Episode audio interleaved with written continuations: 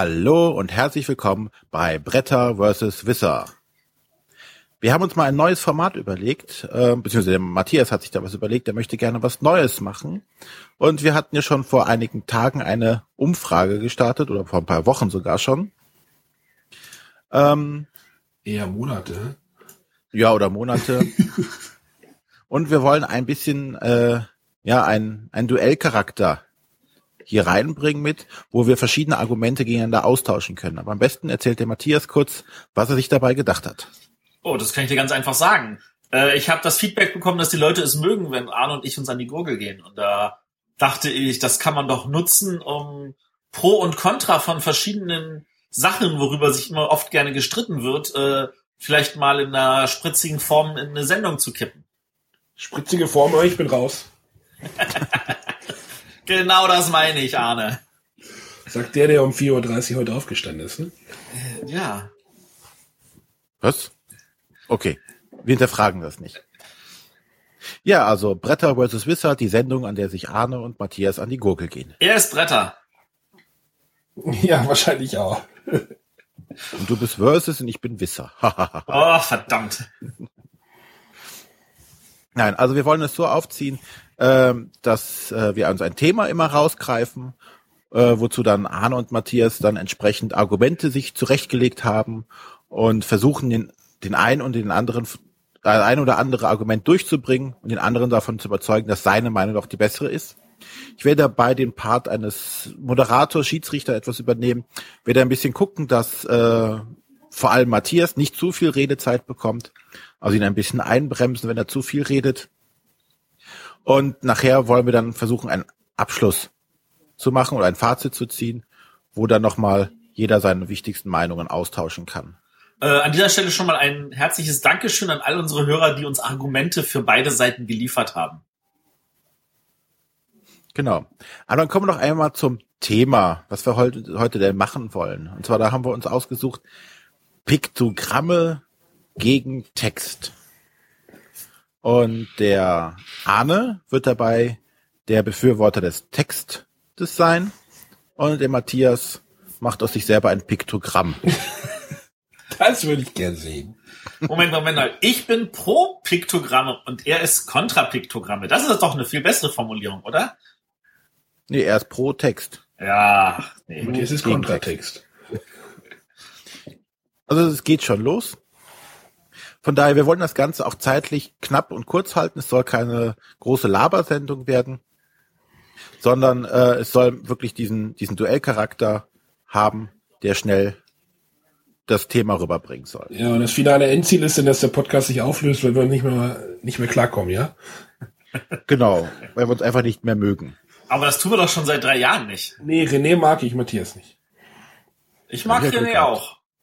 Er hat ja noch mehr Glück gehabt. Ich mag Matthias auch nicht. Wer ist Matthias? so, sehr schön. Okay. Ähm, wie gesagt, um das Ganze kurz und knackig sagen, fangen wir einfach an.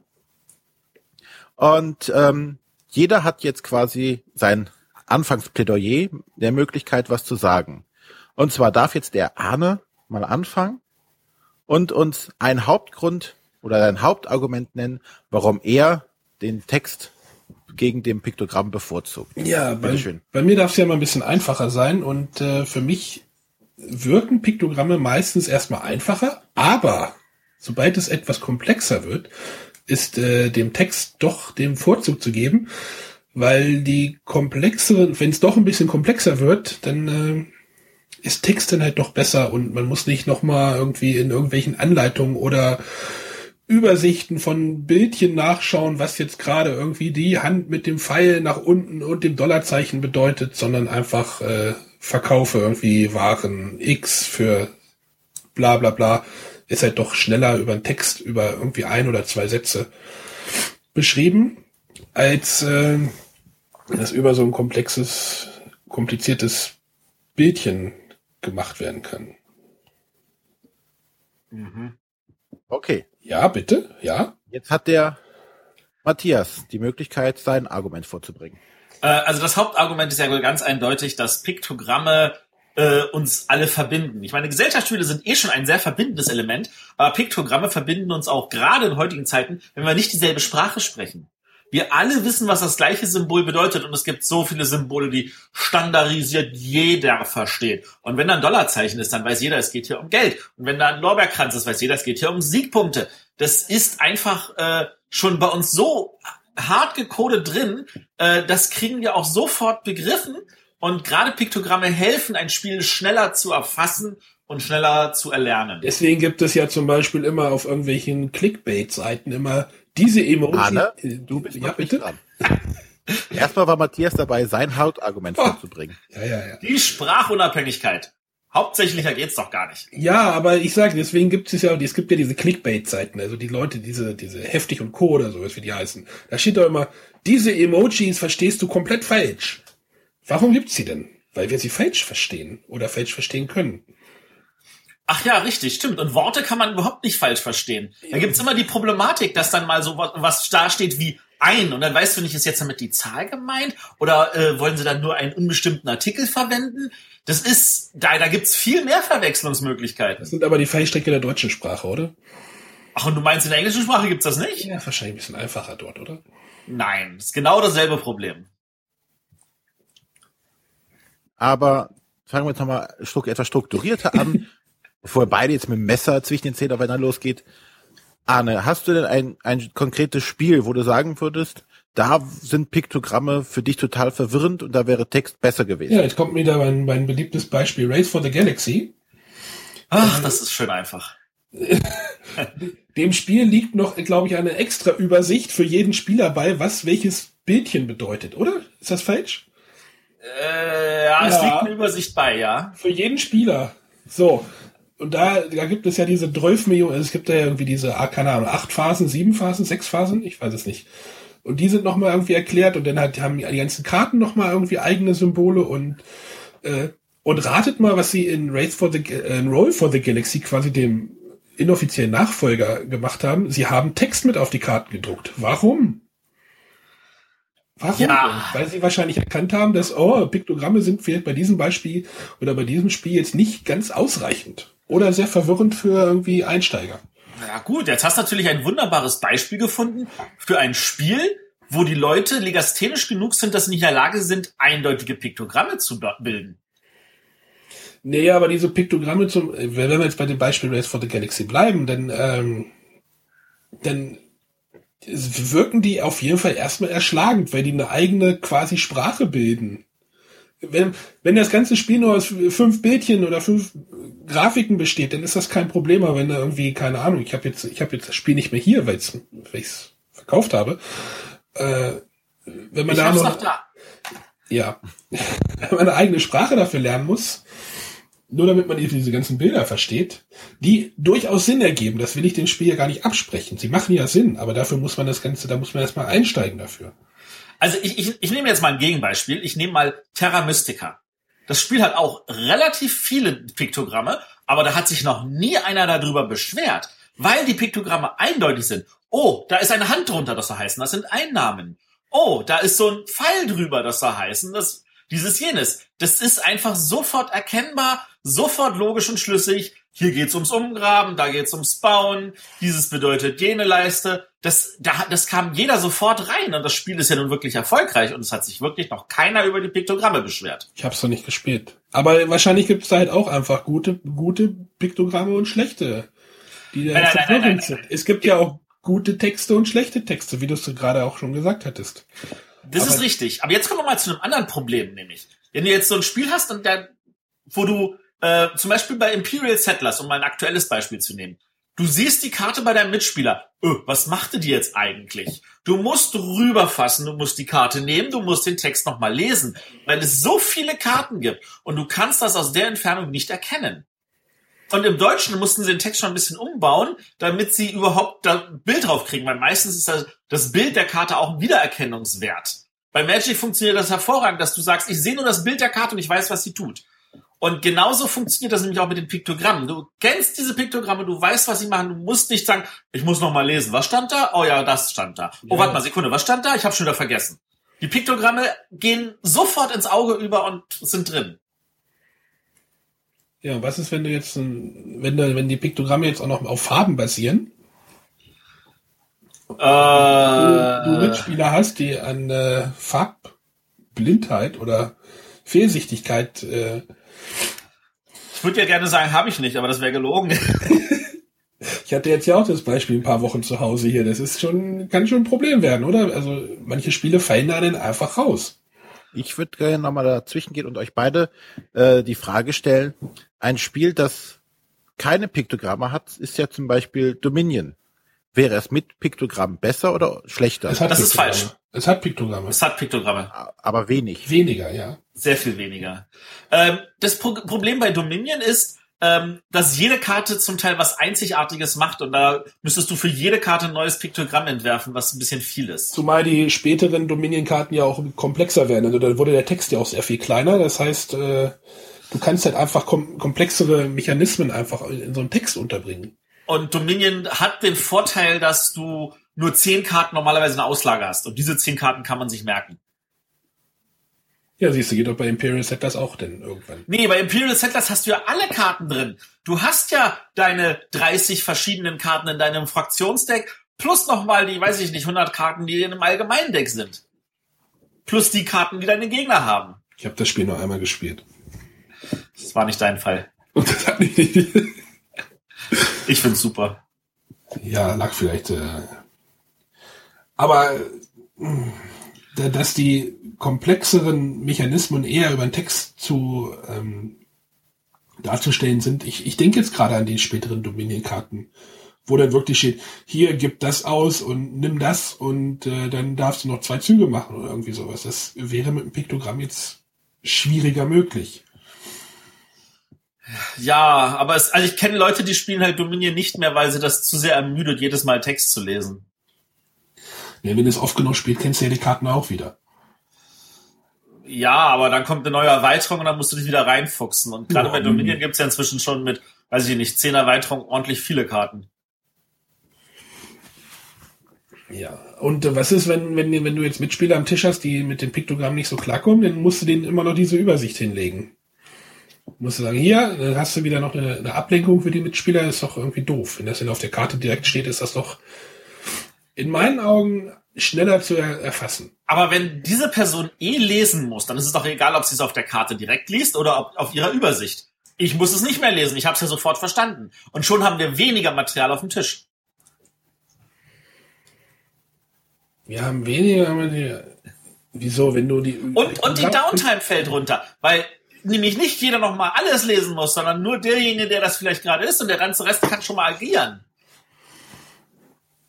Ich überlege gerade, wie würde denn zum Beispiel ein Spiel wie äh, äh, hier äh, 5 vor 12 da, Geistesblitz. Wie würde Geistesblitz funktionieren, wenn da Text auf den Karten wäre? Geistesblitz? Das ist jetzt aber ein Beispiel, was aber ein bisschen Ja, ist richtig. Das ist aber ein bisschen irgendwie. Der Moderator hat es nicht beschwert.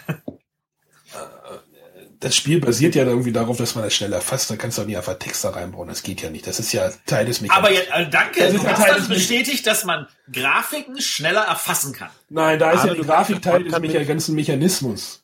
Du kannst ja, Arno kannst ja Konter mit, also äh, Matthias soll mal erklären, warum man Pictionary nicht mit Piktogramm macht. Hey, hey, hey, Moderator. Entschuldigung. Äh, Pictionary. Ja, aber bei Pictionary geht's ja auch darum, dass man, dass man Sachen, Bilder malt. Helfen also Piktogramme nicht. Es ist sogar schon so weit, ich meine, um jetzt mal zu unserem aktuellen schönen Spiel Codenames zu kommen, dass die Leute das anfangen mit Bildern zu spielen. Also ja, wir haben das hier mit das gespielt. Das, ich habe gesehen, wie jemand das mit Pokémon-Bildchen ge gespielt hat. Äh, auf dem Gathering in Frankreich dieses Wochenende haben sie es gespielt, indem sie äh, Spieleschachteln in die Mitte ausgelegt haben. Mit Karten sind keine Piktogramme.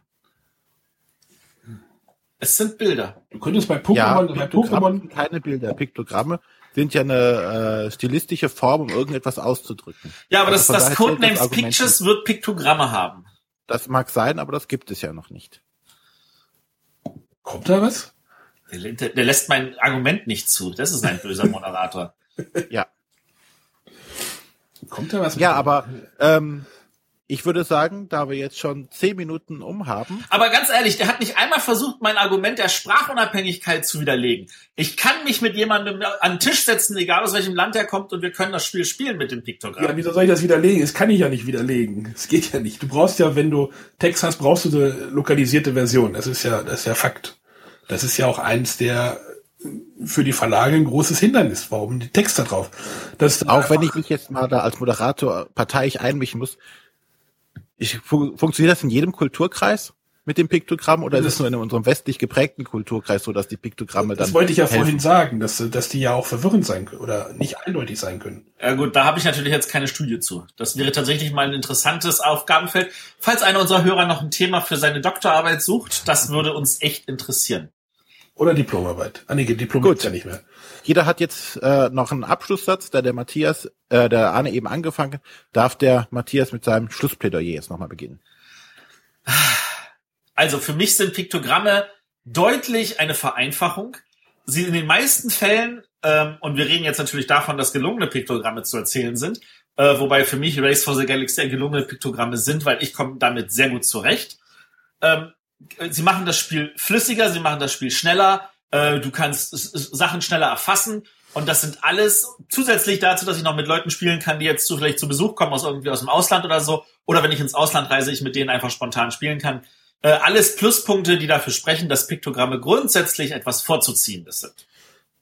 Da spricht aber der eher Vielspieler aus dir, weil für mich ist es einfacher, äh, in einen Text einzusteigen, da der Text für mich einfacher ist und auch für neue Mitspieler für mich einfacher zu transportieren ist als Piktogramme. Wenn der Text direkt auf der Karte draufsteht, ist die Funktion meist eindeutiger, äh, ist es schneller begriffen, man muss nicht irgendwie in irgendeinem Regelheft sein oder in irgendeiner, ja, meistens ist es wirklich nur im Regelheft irgendwelche Symbole nachschauen. Die Leute sind dann wieder abgelenkt, haben keine Lust, weil sie es nicht verstehen. Text versteht jeder erstmal. Ist einfacher zu lesen. Ähm, aber wenn du halt wirklich viel ein Spiel öfter oder sehr viel öfter spielst, dann sind helfen dir die Piktogramme, da, da gebe ich dir recht. Aber zum Einstieg finde ich Text besser und die Regeln können halt einfacher rübergebracht werden und als Bonus noch, es können auch komplexere Regeln schneller rüber äh, eingebaut werden. Ja, es bleibt Gut. dabei, dass die Sprache dann oft doch nicht eindeutig genug ist. Oder zumindest. Ja, aber. Piktogramme können genauso wenig eindeutig von genug Matthias, sein. der hatte keine Redezeit mehr. Denn wir sind jetzt am Ende angekommen. Auch wenn er gerne das letzte Wort gehabt hätte, das habe ich jetzt an dieser Stelle. Gut. Ähm, ja, ich denke mal, äh, es gab jetzt kein Argument, das Nonplusultra war für die eine oder für die andere Seite. Ich glaube, es bleibt beides weiterhin bestehen. Es gibt sogar sowie also Vorteile für Piktogramme als auch für den Text. Ich glaube, das haben wir jetzt an dieser Stelle gut gesehen. Und ähm, ja, ich glaube, dann haben wir das erste Bretter versus Wisser. Duell. Nein. Unser erstes Duell zwischen Arne und Matthias abgehakt. Ja, ähm, Gebt uns Feedback. Wie fandet Genau. ihr die Idee? Wie fandet ihr die Umsetzung? Ich denke, euch ist natürlich bewusst, dass Arne und ich ne, auch etwas ähm, schwarz, äh, etwas grauer sehen können als nur schwarz-weiß und die Sache, äh, wir uns jetzt hier für diese Sendung erstmal nur in die Ecken gestellt haben. Ähm, aber dass dieses Austauschen von Argumenten vielleicht auch hilfreich ist, nochmal Sachen aufzubringen, die manche Leute nicht unbedingt auf dem Schirm haben. Also wie gesagt, gebt uns Feedback, zum Beispiel eine E-Mail an Arne.bretterwisser.de Okay. oder, oder wenn ihr uns, äh, an uns alle drei schreiben wollt, info.bretterwisser.de Ja, oder? Feedback ist ga- ganz wichtig, da wir auch äh, gucken müssen, ist das von der Länge her okay, sollen wir das länger machen, knapper, äh, mehr Einschränkungen, sollen wir mehr dazwischen gehen, die Redezeit mehr begrenzen oder offener reden. Das wäre uns ganz wichtig, dass wir da erfahren, äh, wie seht ihr das? Genau. Genau, also wie gesagt, Feedback in den Kommentaren oder per E-Mail. Wir würden uns total freuen. Oder Twitter? Und wenn ihr auch noch Sachen habt, die wir besprechen sollen, also wir haben ja noch irgendwie ein paar Argumente für zwei Sendungen. Ah, ja, für eine Sendung. Die andere Sendung wird das ein bisschen schmaler an Argumenten. Für die, für die eine Sendung müsste ich beide Spiele erst mal spielen. Das stimmt. Ja, das andere lässt sich dann einfacher. Oder wenn ihr also, wie gesagt, Ideen habt, was man da vielleicht noch besprechen könnte, oder wenn ihr sehen wollt, wie Arne und ich uns die Nase blutig schlagen, ähm, Och, lasst es uns wissen. ich glaube, wenn ich bei Matthias übernachte, habe ich irgendwann ein Messer im Rücken. Äh, nicht von mir, höchstens von meinen Kindern. Auftragsmörder. Okay. Ja, dann verabschieden wir uns an dieser Stelle Jo. und hören uns nächste Woche wieder. Tschüss. Bye, bye. Tschüss.